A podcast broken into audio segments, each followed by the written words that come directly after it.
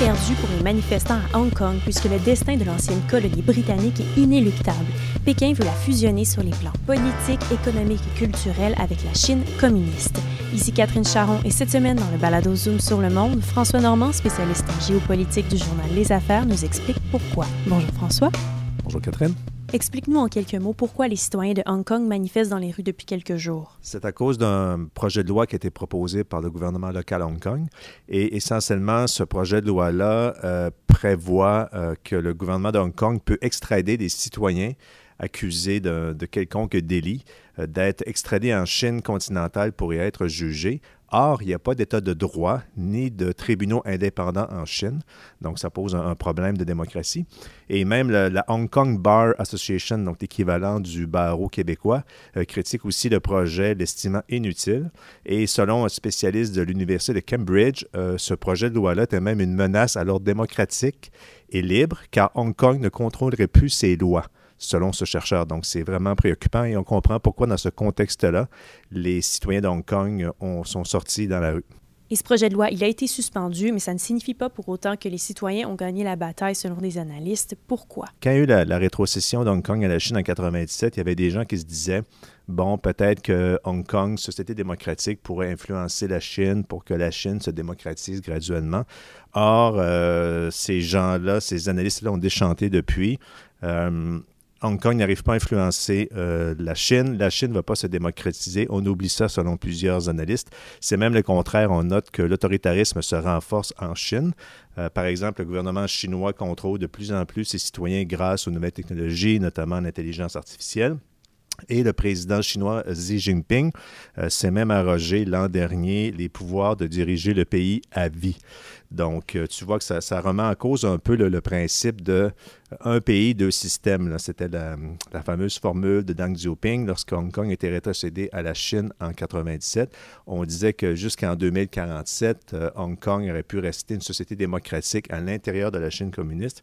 Mais là, ce qu'on voit, c'est que graduellement, la liberté s'érode euh, à Hong Kong et la Chine communiste influence de plus en plus la société démocratique de Hong Kong. Dans ton analyse, tu nous expliques que la liberté s'érode tranquillement à Hong Kong depuis quelques années. Peux-tu nous donner des exemples qui l'illustreraient? Il y en a plusieurs. Euh, premièrement, il y a des, euh, des bannissements de journalistes, dont un du Financial Times. Il y a aussi la disqualification ou l'exclusion de législateurs dans le système juridique et politique de Hong Kong qui sont plutôt critiques euh, de la chaîne communiste. Il y a aussi la criminalisation des insultes à l'égard de l'hymne national chinois. Il y a aussi des procès qui ont été intentés contre les leaders du mouvement Occupy Central. Ça, en 2014, euh, ce mouvement-là voulait que le chef de l'exécutif soit élu au suffrage universel à Hong Kong et non pas par un comité de Hong Kongais qui sont issus généralement des élites favorables à la Chine communiste. Donc, c'est à peu près euh, le genre de truc qu'on a depuis quelque temps. Et le projet de loi, il devait aller pas mal plus loin, n'est-ce pas?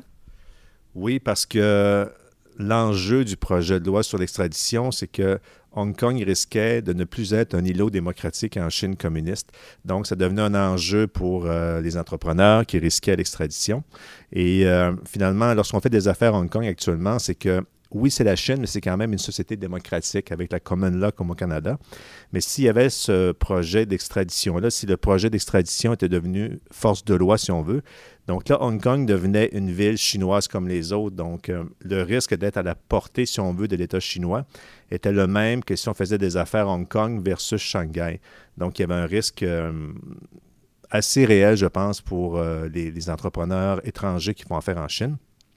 Et d'ailleurs, il faut se rappeler qu'il y a beaucoup de risques euh, à faire des affaires en Chine selon Foreign Policy.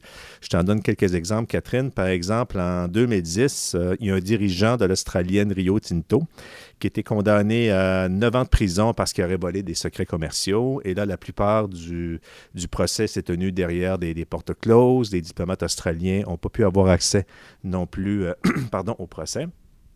Un autre cas aussi, en 2010, euh, les, autorités chinoises ont arrêté un autre euh, homme d'affaires euh, australien, mais d'origine chinoise, après qu'il eut refusé de vendre une participation de son entreprise locale à un gouvernement local en Chine.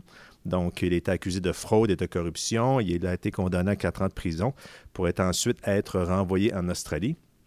Et encore récemment, en décembre 2018, c'est l'homme d'affaires canadien Michael Spavor qui a été arrêté en Chine, d'ailleurs en même temps que l'ex-diplomate canadien Michael Kovrig. Euh, Monsieur Spavor euh, aurait essayé, selon les Chinois, de voler des secrets d'État. Or, selon plusieurs analystes, les arrestations des deux Canadiens, euh, finalement, c'est une mesure de représailles à l'arrestation un peu plus tôt en décembre à Vancouver, à la demande des Américains, d'une dirigeante financière du géant chinois des télécoms Huawei, Mme Wang Wanzhou.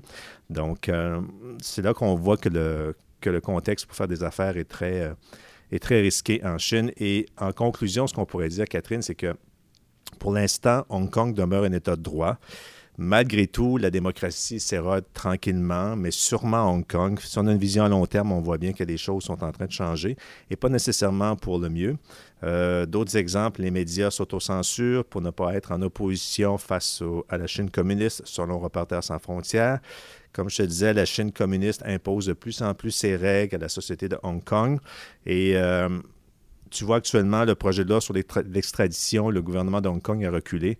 Mais si on se projette dans quelques années, euh, moi, je te fais un petit pari que la Chine et le gouvernement de Hong Kong, qui est plutôt euh, favorable à la Chine communiste, va revenir avec un autre projet de loi qui pourrait ressembler à celui-ci. À long terme, Pékin ne peut pas vraiment laisser gagner la rue à Hong Kong parce qu'il y, a un risque que le, que le virus démocratique qu'on peut voir à Hong Kong se propage dans, dans d'autres villes de Chine et euh, ça, c'est inacceptable du point de vue des dirigeants communistes de la Chine parce que ce que craignent le plus les dirigeants chinois depuis quelques années, c'est qu'on assiste à un printemps chinois en Chine. Ça veut dire une révolte populaire qui pourrait contester et même renverser le Parti communiste. Donc c'est pour ça qu'à long terme, comme le pensent plusieurs analystes, c'est la Chine qui va avaler Hong Kong et non pas l'inverse. Donc la démocratie qu'on voit à Hong Kong malheureusement, elle va s'effriter et on se dirige de plus en plus comme une ville, comme une ville qui va ressembler de plus en plus aux autres villes chinoises dans les prochaines décennies. Merci François. Merci Catherine.